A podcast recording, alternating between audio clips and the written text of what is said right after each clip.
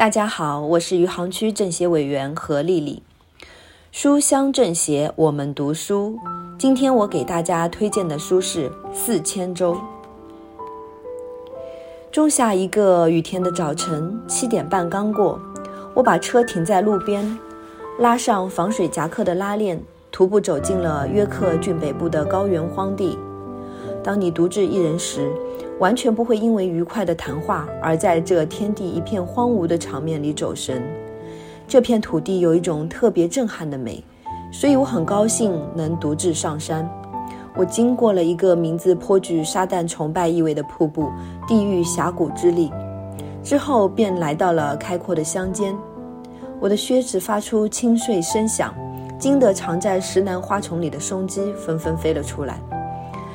再往前走一点六千米左右，在离路边很远的地方，我偶然发现了一座由石头砌成的废弃小教堂，门没有上锁，教堂里一片沉寂，仿佛多年未被打扰过。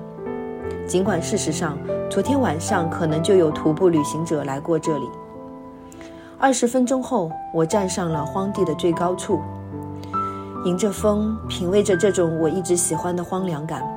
我知道有些人更愿意在加勒比海滩上放松，而不是在阴沉的天空下穿过金豆灌木丛，浑身湿透。